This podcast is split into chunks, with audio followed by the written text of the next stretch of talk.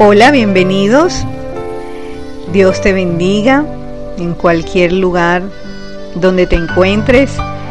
Pido a Dios que tu vida, tu familia sea muy bendecida.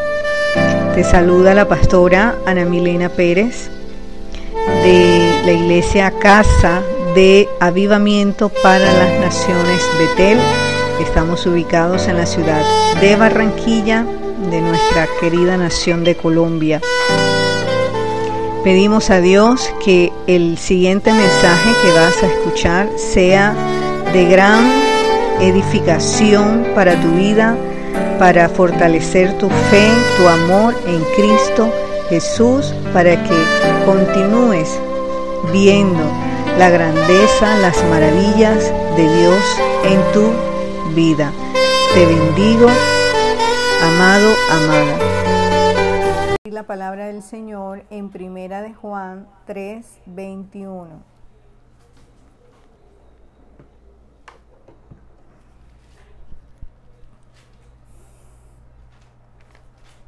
Primera de Juan, recuerden que está ya en los últimos capítulos de la Biblia, Primera de Juan 3,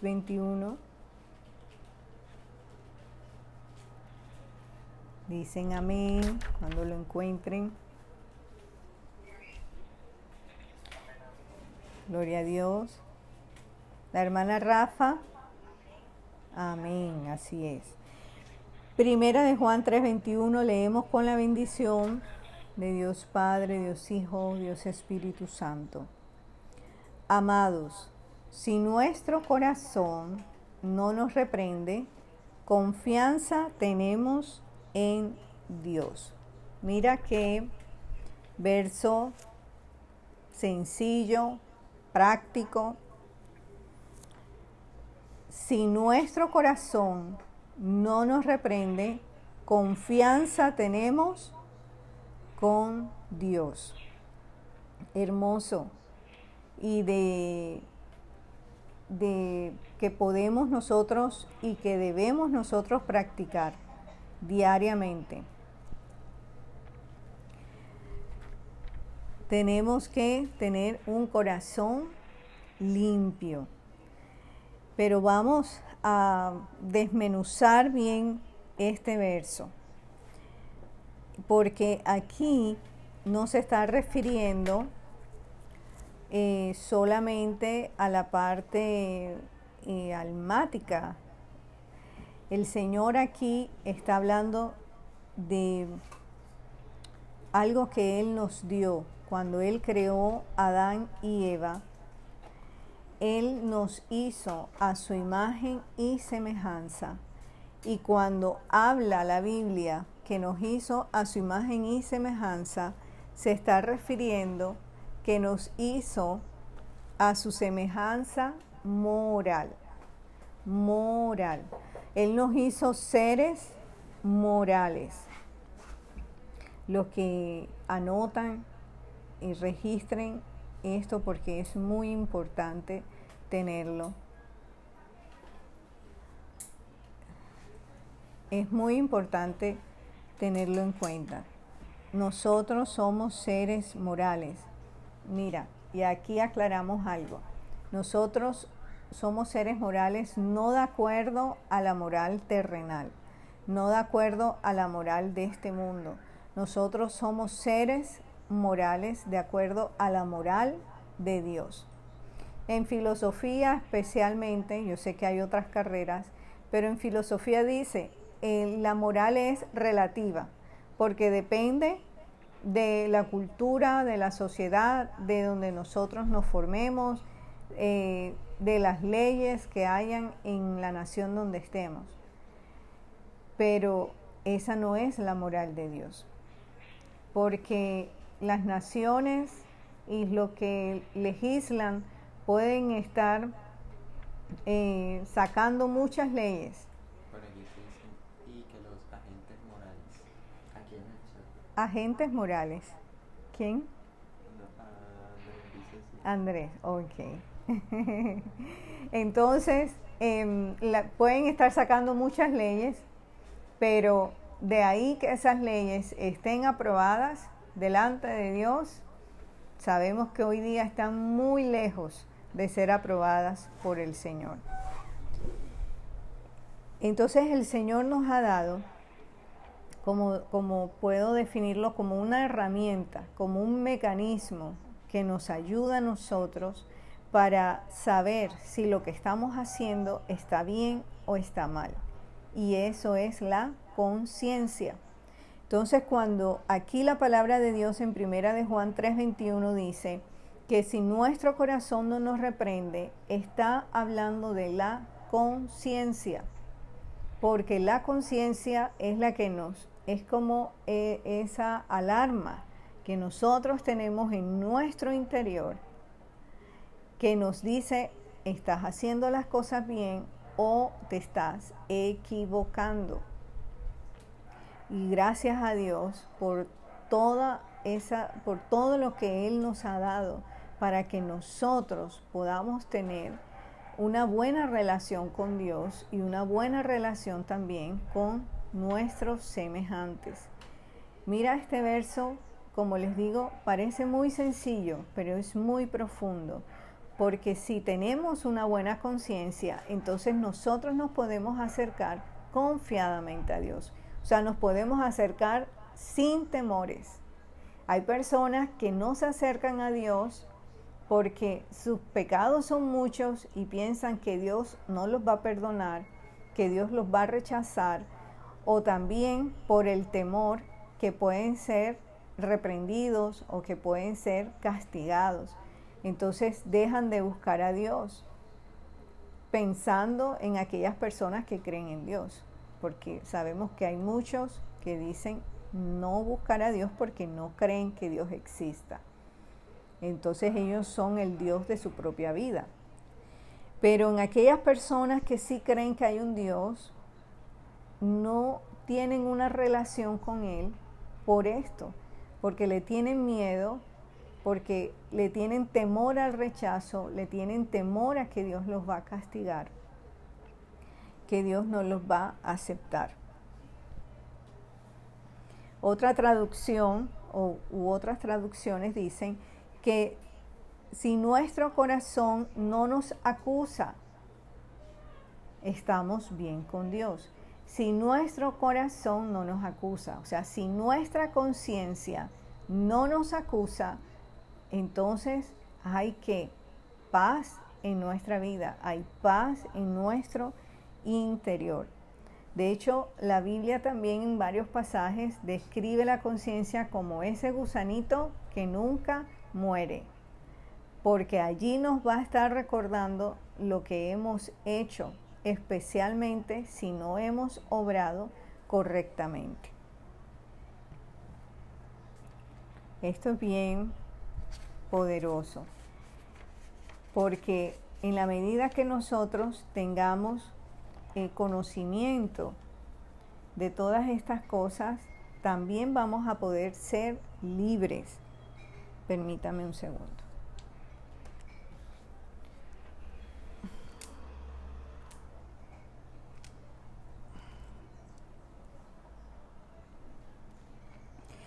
Mira, entonces hay creyentes que pierden la relación con Dios porque fallaron, de alguna manera fallaron, cometieron algún pecado.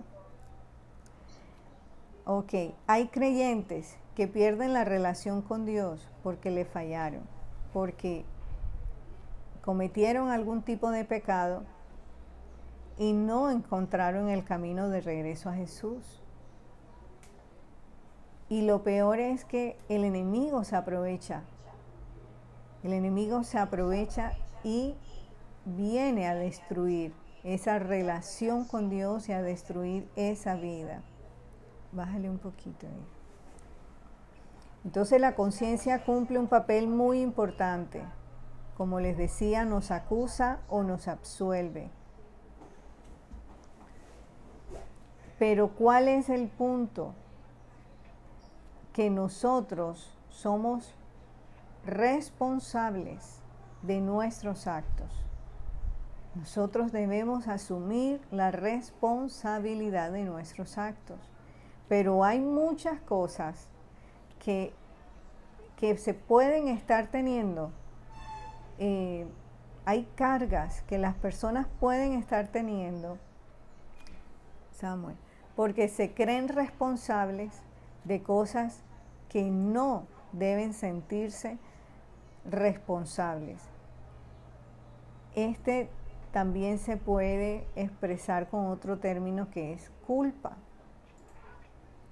Hay personas que cargan culpas por años sobre sus hombros. Hay personas que se quedaron en el pasado por este sentimiento, porque se creen responsables, se creen culpables de situaciones que vivieron y allí se estancaron sus vidas, sobre todo en sus vidas emocionales, sus vidas espirituales, porque pueden seguir los años y la persona crece y envejece, pero su vida emocional se quedó allí, estancada. Su vida espiritual también se suspendió, no avanzó. Y en esta mañana Dios, yo sé que va a ser algo muy hermoso y va a traer libertad a las vidas, porque Dios nos quiere ver libres, con una conciencia sana y libre de cualquier culpa, de cualquier carga que el enemigo ha colocado en las vidas. Entonces estas personas se adaptaron a la vida que el enemigo les impuso. Hay situaciones, sobre todo en los hogares, que no se manejaron, no se solucionaron, no buscaron de Dios y quedaron esos traumas, quedaron esas vivencias tan dolorosas allí y, no se trataron. Entonces, generalmente la mujer o los hijos asumen esas cargas. Si de pronto hay una separación entre los padres, los hijos pueden decir fue por mi culpa. Si el esposo em, traicionó a la esposa, si adulteró, si se fue con otra persona, la esposa puede decir fue mi culpa. Y así empiezan a cargar las personas culpas sobre culpas sobre culpas, pero Dios quiere traer libertad. Dios quiere traer luz acerca de estas cosas. Cuando también en los hogares algún miembro de la familia cae adicto a algún tipo de, de droga, alcohol, algún tipo de adicción. Eso es una situación también que es complicada de manejar porque lo primero que hace la persona es buscar culpables y vamos a verlo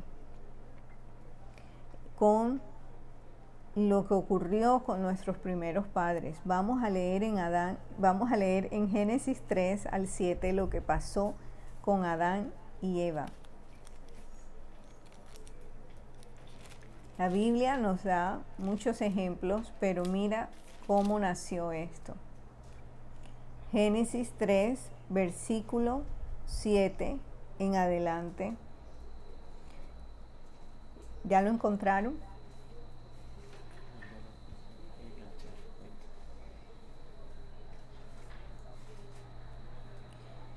Entonces fueron abiertos los ojos de ambos, están refiriéndose a Adán y Eva, cuando comieron del fruto que no debían comer, que Dios les había dicho que no comieran.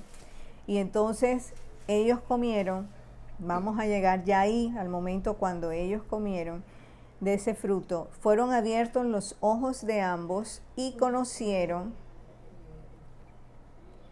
que estaban desnudos.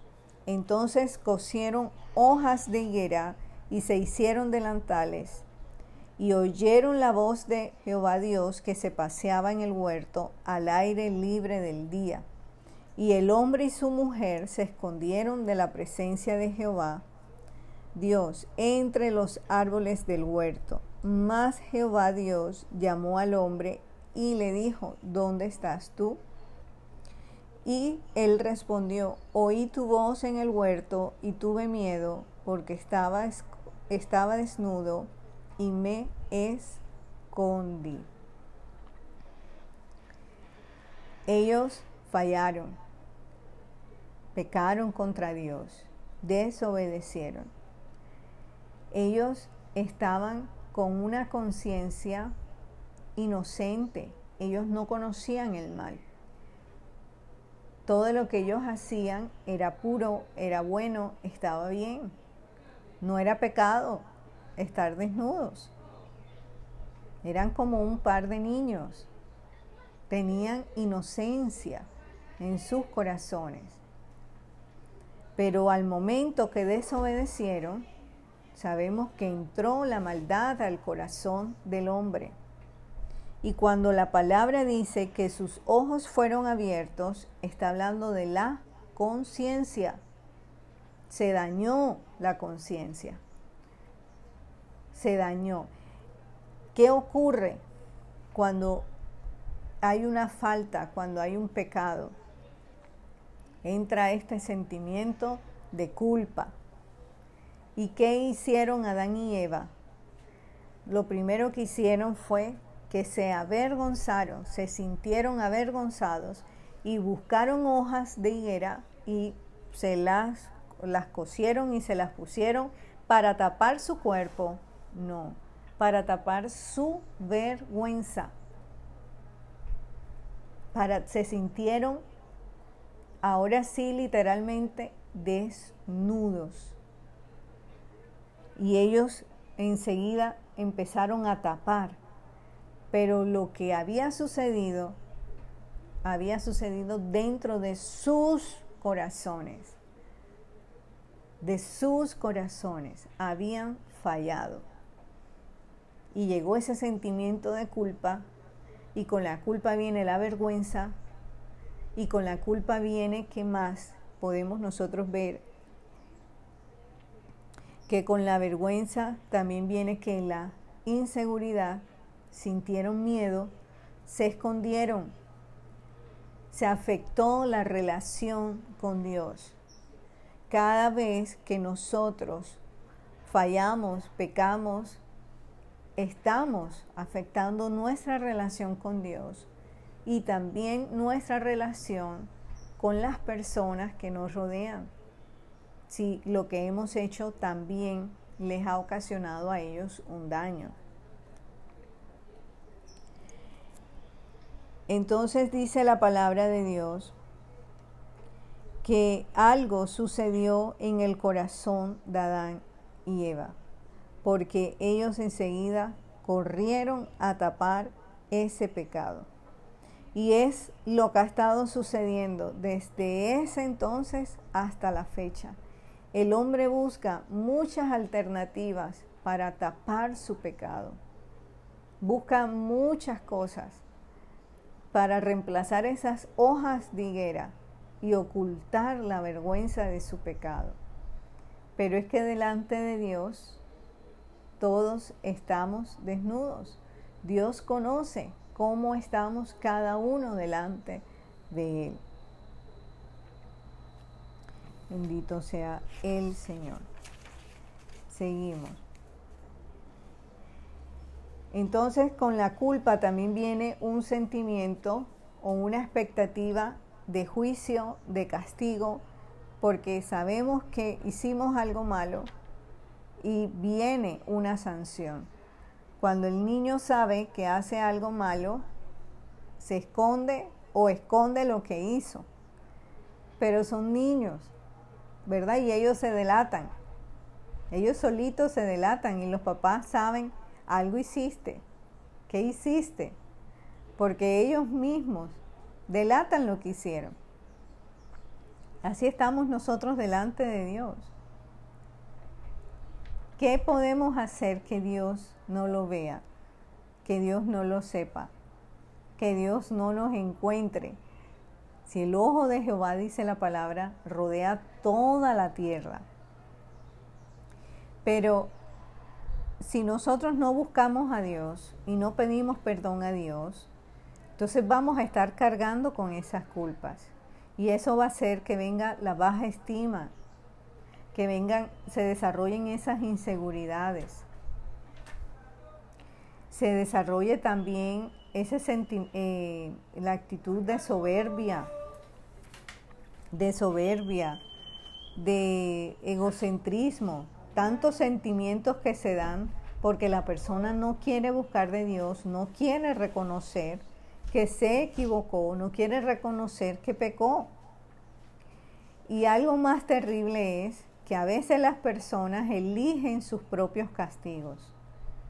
Hay personas que dicen yo no puedo con esto, la falla fue muy grande y deciden quitarse la vida porque creen que allí se solucionó todo y ese era el castigo y ese era el pago que se merecían. Y eso es un engaño de Satanás. Ese es un engaño de Satanás porque Él es el que mata. Él es el que destruye. Él es el que quita la vida. Es Él. Es Él. Porque la persona como no tiene paz en su corazón, el diablo aprovecha esa intranquilidad que tiene y empieza a bombardear su vida y empieza a meterle una cantidad de pensamientos y, a levantarle sentimientos que no vienen de parte de Dios y a acusar, porque la palabra habla de que Satanás es un acusador y empieza a señalar, tú lo hiciste, tú lo hiciste y tú mereces esto.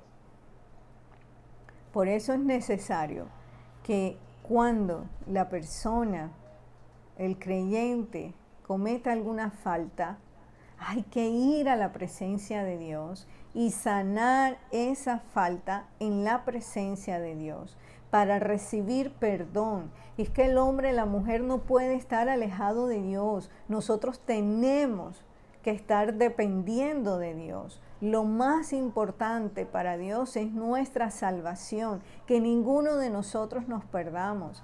Y eso viene también con una relación. En este primer versículo que hemos leído en Primera de Juan 3:21 habla de una relación. Dice que podemos acercarnos con confianza a Dios. Y eso es lo que Él más quiere. Los que somos padres, los que somos madres, nosotros concebimos en algún momento, se pasa por nuestra mente en algún momento, no tener una sana relación con nuestros hijos o que nuestros hijos se alejen y no vuelvan a saber de nosotros. No, nosotros queremos que en el transcurrir de la vida podamos nosotros permanecer con una relación hermosa con nuestros hijos. Y eso lo quiere Dios. Eso es lo que quiere Dios. Entonces vemos con Adán y Eva que el hombre crea sistemas o mecanismos para mostrarse ante la sociedad que están bien y que disfrutan de una buena conciencia. Eso usted y yo lo sabemos. Hay personas que son autores intelectuales y materiales de tantos crímenes y se muestran bien ante la sociedad. Pero mira, en Mateo 23, 25 en adelante, Jesús habló de esto.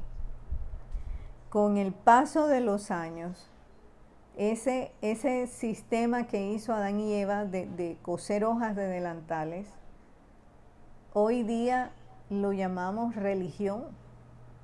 Puede ser uno de esos sistemas, la religión. La religión que tapa el pecado pero no lo limpia. Que hace ver a todos bonitos, todos aprobados, pero por dentro hay manchas.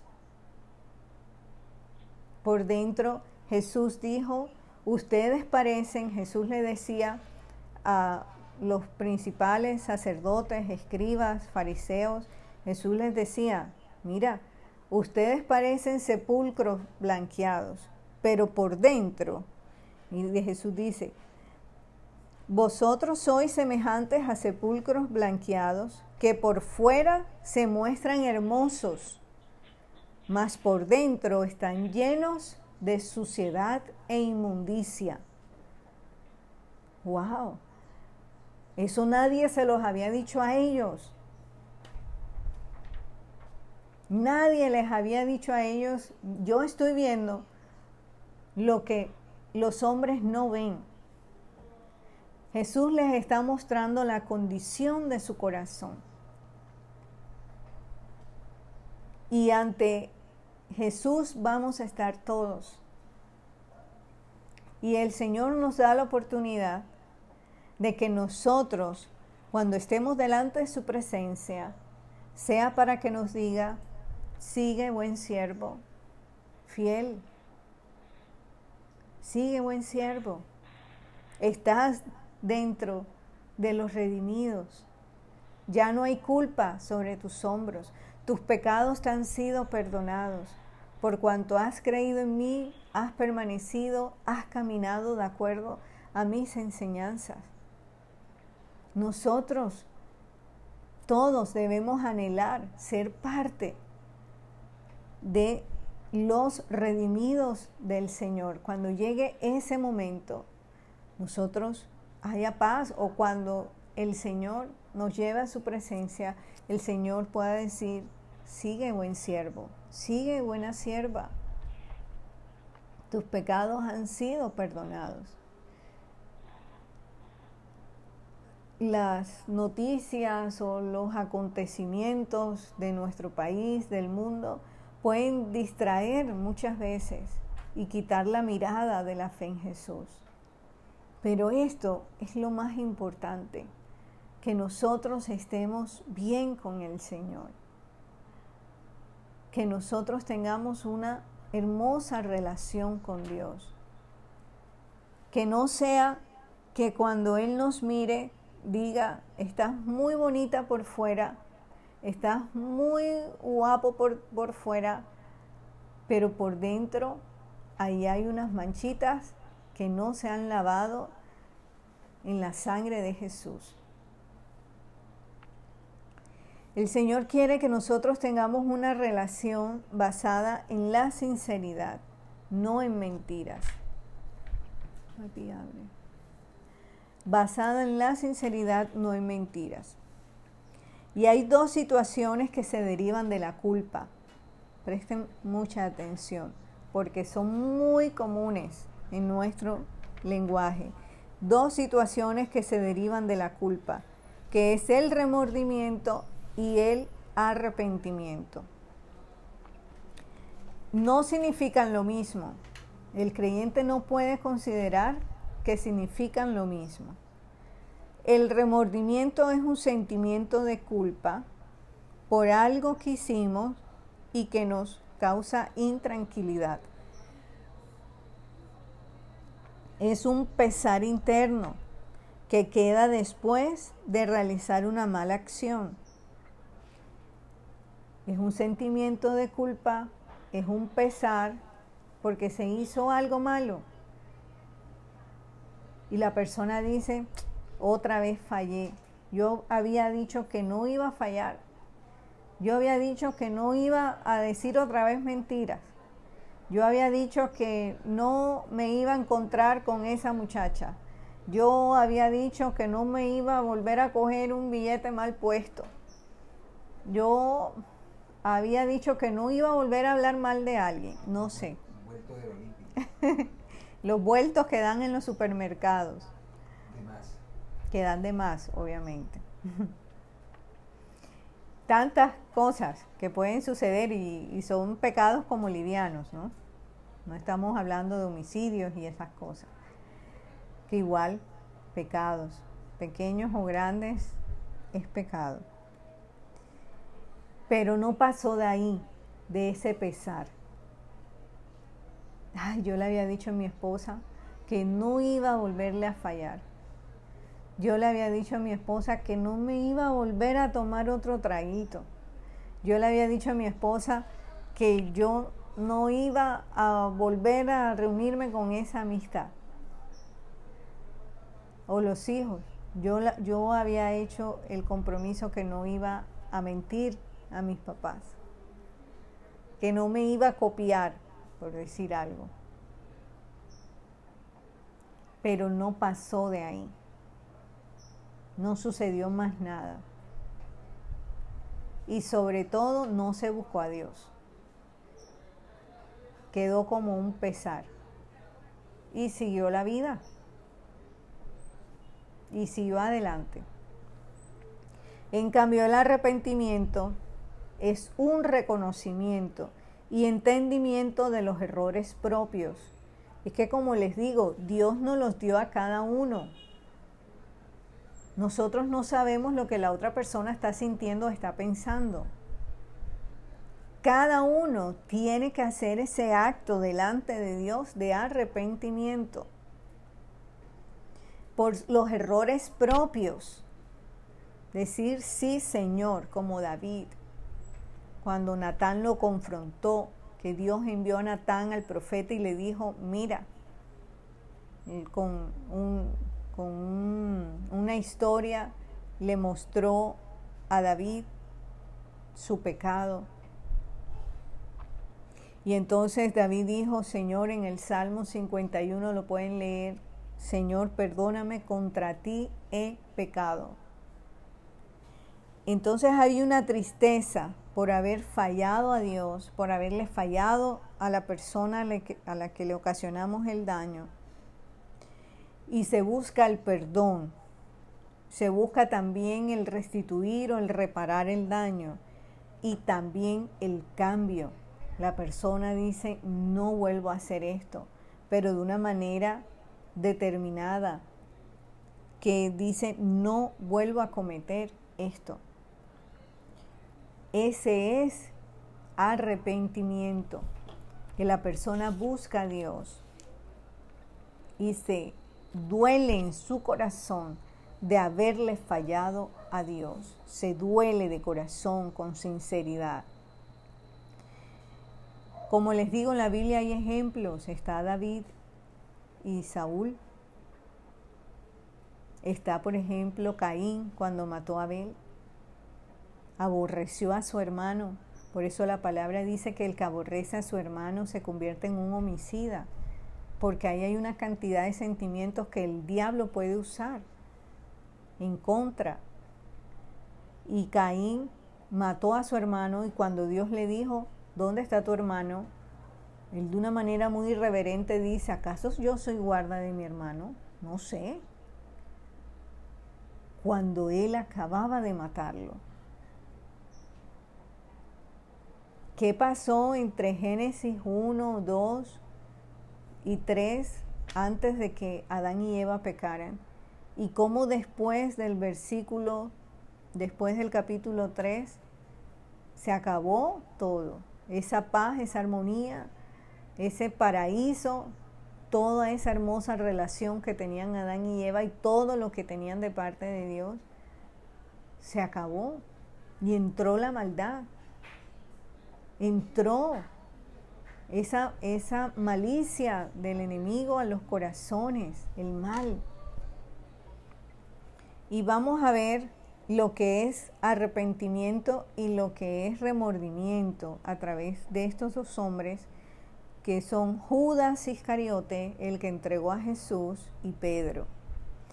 Judas Iscariote es un ejemplo de remordimiento le falló a Jesús, lo entregó a la guardia romana, a los principales sacerdotes de Israel, y cuando lo cambió por 30, dice 30 piezas de plata.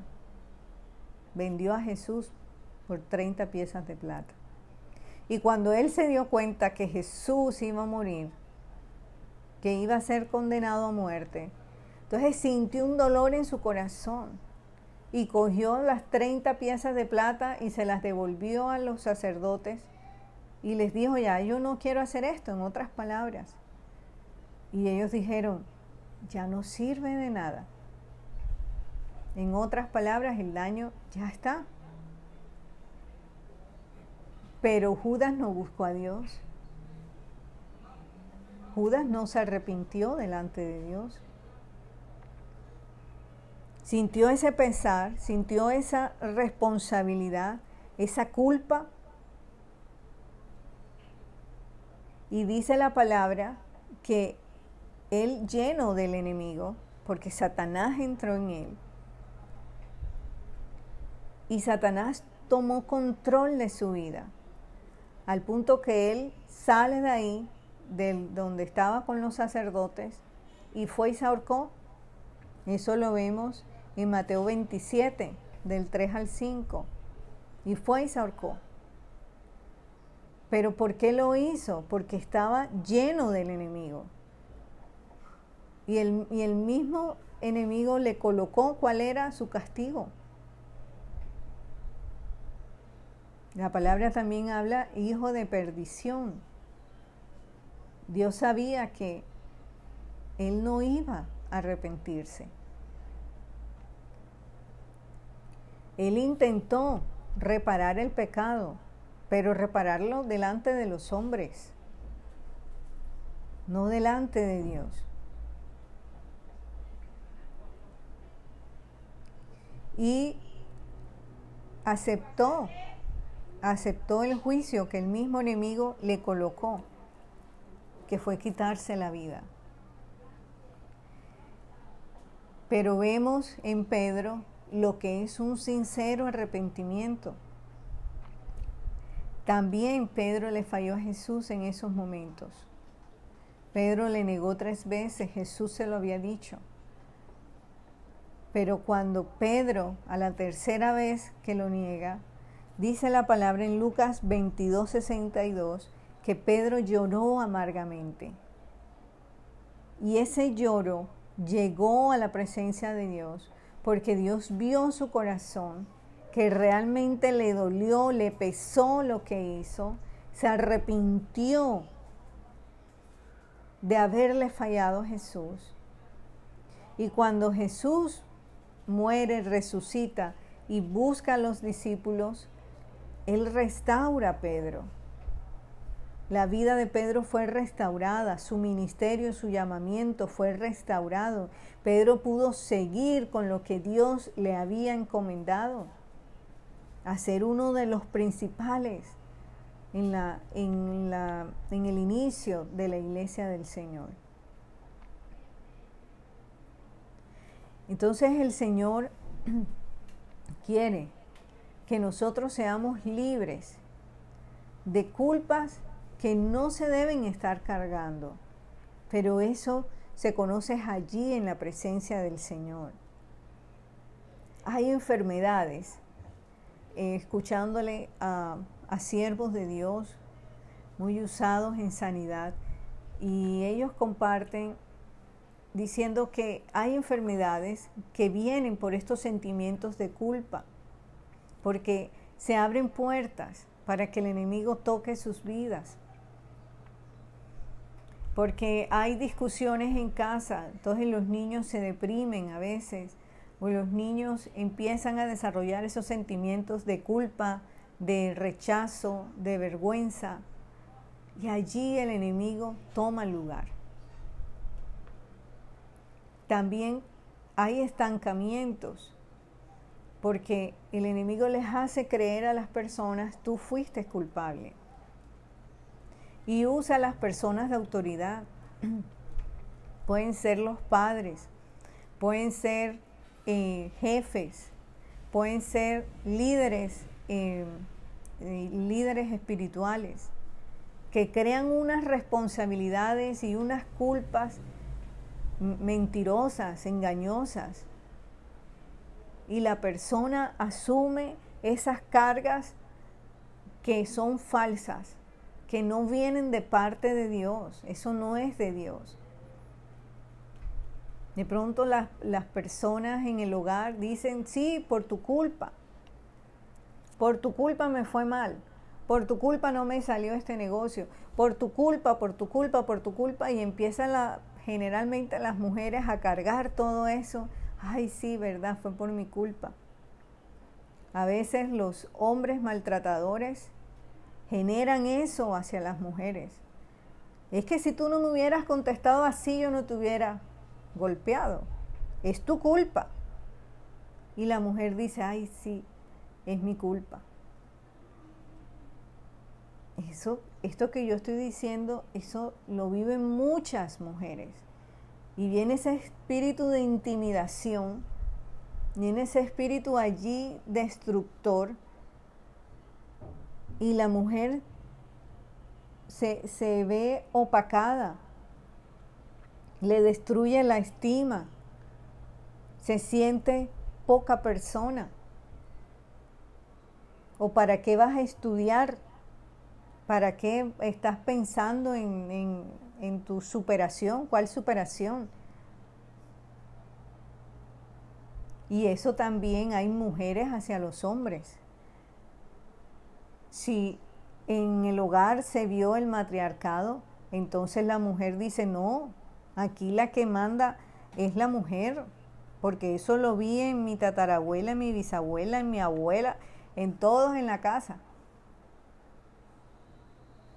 Un psiquiatra decía, también le escuchaba, que em, una, atendiendo una paciente, y la paciente le decía que su abuelita, desde pequeña, decía que ella era la culpable de algo que había sucedido. Y ella desde pequeña desarrolló eso en sus emociones, en su corazón. Pero cuando llegó al Señor fue libre de eso. Y no había podido experimentar esa libertad porque se sentía oprimida, se sentía señalada, se sentía acusada, no tenía paz en su corazón. Otra cosa, también hay un sentimiento de indignidad, pero eso no viene de parte de Dios. La persona no se cree digna de merecer algo bueno. La persona no se cree digna de recibir una bendición, de que de superarse, de que sus sueños se realicen. No se creen dignas de llegar ante la presencia de Dios, porque eso lo hace el enemigo, acusa. Ah, pecaste. Ahora vas a regresar a Dios. Mira, en una liberación, eh, nosotros vimos esto. El muchacho fue libre, pero reincidió al pecado que estaba cometiendo y nuevamente vinieron esos demonios con muchos más a entrar a la vida de ese joven. Y cuando nos volvieron a llamar, nosotros fuimos, eh, esos demonios que hablaban a través de él decían, él no es digno, él no es digno. Y decían, Él es una porquería. Él es una porquería. Él no es digno. Eso lo mete el enemigo allí. Pero Dios nos hace libres. Hay libertad en Jesús. En Hebreos 9:14 dice que la sangre de Cristo, Hebreos 9:14, vamos a buscarlo y vamos concluyendo. Hebreos 9:14 dice, cuanto más la sangre de Cristo, el cual mediante el Espíritu Eterno se ofreció a sí mismo sin mancha a Dios, limpiará vuestras conciencias de obras muertas para que sirváis al Dios vivo. La sangre de Cristo limpia nuestras conciencias. La sangre de Cristo nos regresa nuevamente a la presencia de Dios. Pero hay que creerlo, hay que dejar de creer las mentiras del enemigo y creer en la obra de Dios, creer en la sangre preciosa de Cristo, que Él nos lava, Él nos limpia, Él nos purifica. Dice en 2 de Corintios 7:10, porque la tristeza que es según Dios, produce arrepentimiento para salvación, de que no hay que arrepentirse, pero la tristeza del mundo produce muerte. La palabra aquí habla de dos tristezas a través del apóstol Pablo. Hay una tristeza que lleva a salvación, ese es el arrepentimiento, pero hay una tristeza que no pasa más de ser un pesar y esa conduce ¿qué? a la muerte. Y se refiere al remordimiento. No caigamos en esa mentira del enemigo de tener remordimientos, no. Cuando la conciencia allí te esté dando esa señal de que algo estuvo mal, ir a la presencia de Dios. Ir a la presencia de Dios, Señor, perdón. Reparar el daño. Porque Adán y Eva, ¿qué hicieron? Señor, dijo Adán, es que fue Eva. Y Eva dijo, fue la serpiente. No, el Señor quiere que nosotros seamos responsables de las cosas que hacemos, de las cosas que decimos, aún de las cosas que sentimos. Jesús dijo, por cuanto miraste a esa mujer y la deseaste en tu corazón, pecaste. Pecaste. El sistema de, Dios no es como el del mundo, porque Dios está mirando el corazón. El mundo juzga lo que se hace, pero Dios juzga la intención con la que se están haciendo las cosas. Y hay muchas cosas que de pronto no las ve más nadie, pero están mal. Jesús dice, yo estoy viendo tu corazón. A mí no me puedes engañar. Entonces la invitación es a tener una buena conciencia, limpiándola con la sangre de Cristo, obedeciendo a su palabra, como lo acabamos de leer, renunciando a todo sentimiento de culpabilidad, porque el enemigo trabaja en esto, perdonarte a ti mismo. Uno tiene que perdonarse. Por años, Señor, yo pensé que yo era el culpable o la culpable de esto, Señor. Yo me perdono. Yo me perdono porque si yo hubiese estado ahí, porque si yo hubiese hecho esto, porque si yo... No, hay que perdonarse, Señor. Yo me perdono. Me perdono, Señor, porque por muchos años yo estaba cargando con esto. Y ahora entiendo que eso no venía de parte tuya. Dejar de, trasladarle la culpa a los otros por errores nuestros. Es que yo hice esto porque tú, yo hice esto porque aquel, yo hice esto porque ella, porque él, y la persona nunca es responsable de nada. Siempre se justifica. No, tenemos que ser también responsables delante de Dios, como hizo David, Señor, yo pequé, yo fallé. No era que Bexabé estaba en, en una mala hora bañándose. ¿Y qué culpa tiene la muchacha de estar bañándose? La cuestión fue lo que se generó en el corazón de David. Dejar de coser hojas para encubrir el pecado. De estar tapando, tapando, tapando, tapando. Hay que confesar los pecados delante de Dios. El sentimiento de culpa es un arma que usa el enemigo para destruir. Para destruir. Y como les decía, puede ser una puerta para que enfermedades lleguen y toquen las vidas. Por eso es necesario, como dice en Isaías 53.5, y esto lo quiero leer también, Isaías 53.5, dice que Jesús fue herido por nuestras rebeliones, molido por nuestros pecados, el castigo de nuestra paz fue sobre él, y por su llaga fuimos nosotros curados. El castigo de nuestra paz, o sea, esa culpa ese sentimiento que queda ahí cuando se falla. El Señor dice que Él la llevó allí a la cruz y nos liberó porque el pago de nuestros pecados, Él lo asumió. Él asumió ese castigo, Él se puso por nosotros. Por eso es necesario tener a Jesús en nuestras vidas. Por eso es necesario tener una relación sana con Dios.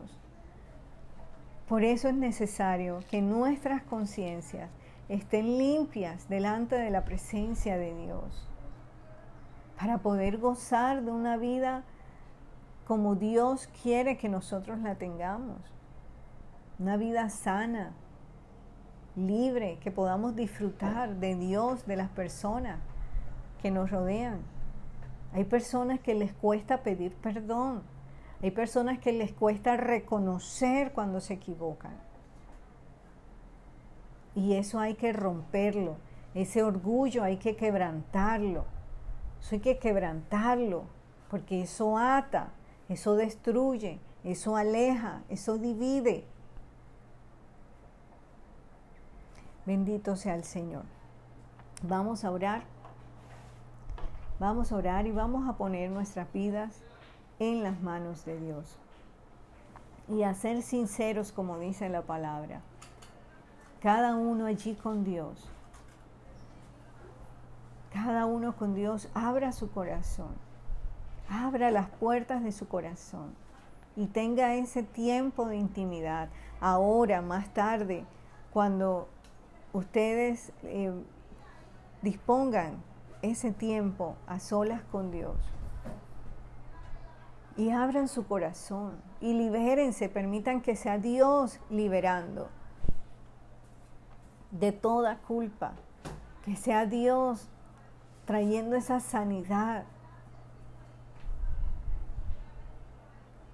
Ahora que han partido tantas personas a la presencia de Dios, tantas personas que han partido de la tierra. Vemos personas culpándose por muchas cosas. Y eso es una mentira, eso es una trampa del enemigo. Es que si esa persona hubiese hecho esto, es que si yo hubiese hecho, es que si él, es que no, Vamos a orar. Amado Dios, Señor, te damos gracias, Padre, porque tú eres bueno, Señor, porque para siempre, mi Rey, es tu misericordia. Papi, pon una alabanza. Mi vida está llena de ti. Bendito Dios, nos ponemos, Señor, en tus manos, oh Dios. Hemos escuchado, Señor, tu palabra hemos escuchado, Señor, lo que tú has traído, Dios, a nuestras vidas, Padre. Y nosotros en esta mañana, Señor, abrimos las puertas de nuestro corazón. Abrimos nuestras vidas enteras, Señor, de par a par. Y pedimos, precioso Señor, que seas tú, oh Dios, ministrando nuestras vidas que seas tú trayendo, Señor, esa sanidad divina a cada corazón, Señor. Te pedimos perdón, oh Dios, por todo pecado, por toda falta, Señor, que hemos cometido, oh Dios, de pensamientos, de palabras, de acción, Señor, porque tú todo lo conoces. Pedimos que la sangre de Cristo sea sobre nuestras vidas, limpiándonos, purificándonos, Señor, limpiando nuestra conciencia de toda obra muerta, Señor, de todo Dios lo que haya sucedido en el pasado, Señor, que haya marcado nuestras vidas, Dios. Te pedimos limpies, limpies, limpies, limpies con tu preciosa sangre. Limpies cada vida, Señor. Rompas todo yugo de impiedad, de maldad, oh Dios, en cada corazón. En el nombre poderoso de Jesús.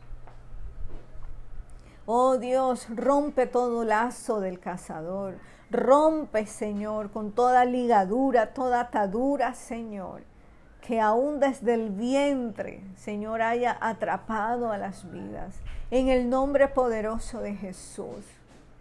En el nombre de Jesús, toda apertura Señor, al enemigo que se haya dado, oh Dios, desde la niñez, bendito Dios, se rompe, se corta en el nombre poderoso de Jesús. Todo vínculo con el enemigo, todo pacto a ídolos, a santos, toda consagración a demonios, Dios es cortada en el nombre poderoso de Jesús. Toda dedicación, Señor, antes, Señor, que nacieran, antes que se concibieran los hijos, Padre. Toda dedicación a demonios se rompe, se cancela, se anula en el nombre poderoso de Jesús, en la sangre de Cristo. Bendito Dios, toda enfermedad, Señor todo espíritu asignado para traer enfermedad a las vidas es reprendido en el nombre de Jesús, es echado fuera de las vidas, fuera de las familias. En el nombre poderoso de Jesús, Dios, todo espíritu de muerte, Señor, en las generaciones es reprendido, Padre, es reprendido en el nombre de Jesús. En el nombre de Jesús todo espíritu destructivo, Señor.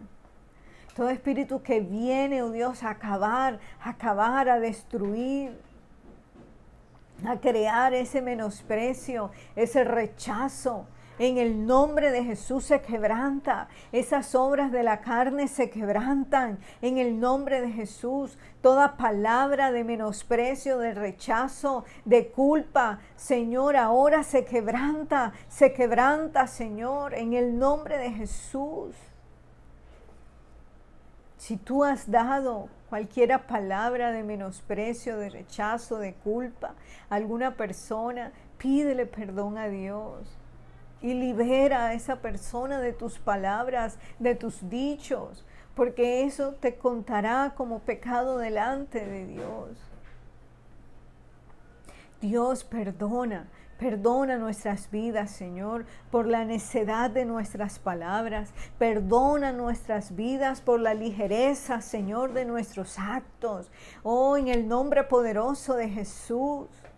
Dios bendito, quebranta esas obras de las tinieblas en los hogares, Señor. En el nombre de Jesús se quebranta, Señor, toda adicción. En el nombre de Jesús se quebranta, Señor la raíz de esas adicciones se quebrantan en el nombre de Jesús. La raíz de toda desobediencia, Señor, se quebranta. Si está cimentada en el rechazo, en el menosprecio, se quebranta en el nombre de Jesús. La raíz de toda rebeldía se quebranta, se quebranta en el nombre de Jesús. Porque lo que vemos en las calles es lo que sucede en los hogares. Esos corazones resentidos que vemos en las calles, es lo que sucede en los hogares y eso se tiene que quebrantar. En el nombre poderoso de Jesús, la solución no está en las políticas de gobierno.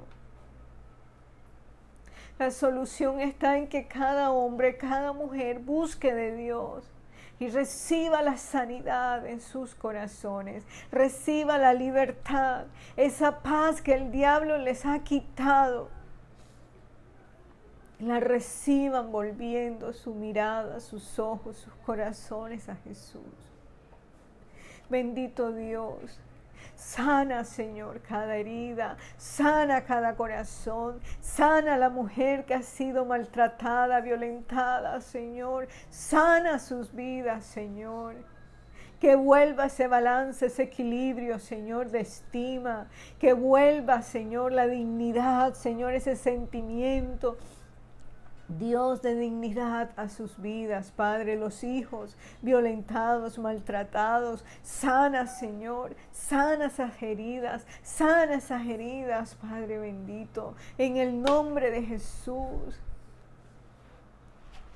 Oh, cómo duele el rechazo de un padre, de una madre. Hay personas que llevan esas heridas allí por años, por años, por años, Señor. Y yo te pido, Dios, que haya libertad en esta mañana, que haya sanidad en esta mañana. Oh, Dios, obra con poder, te pido, toca cada vida, Señor. Libera, Señor, las vidas de ese engaño del maligno, Dios. En el nombre de Jesús. En el nombre de Jesús, Dios mío, venga el perdón, venga el perdón a los corazones, venga el perdón a los corazones, venga el perdón a los corazones. Hijo, pon, hay una unción. Venga el perdón a los corazones. Venga el perdón, Espíritu Santo de Dios.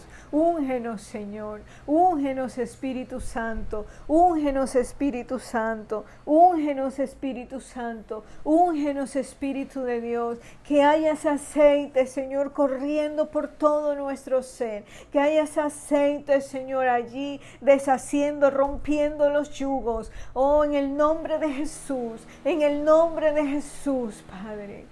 Esos remordimientos, Señor, se van, esos pesares, Señor, que no traen nada, Señor, que no edifican, que no traen cambio. Se van, se van, se van, se van en el nombre poderoso de Jesús. Dios, que hayan arrepentimientos genuinos, sinceros, verdaderos, Padre, que hayan los cambios, las transformaciones en el nombre poderoso de Jesús.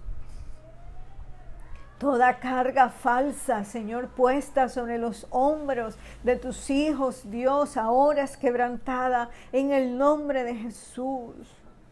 Toda carga puesta, Señor, por autoridades, ya sean padres, ya sean líderes espirituales, ya sean jefes, ya sean profesores, toda persona en autoridad, Señor, que haya puesto esas cargas mentirosas, engañosas, se quebrantan en el nombre poderoso de Jesús en el nombre de Jesús.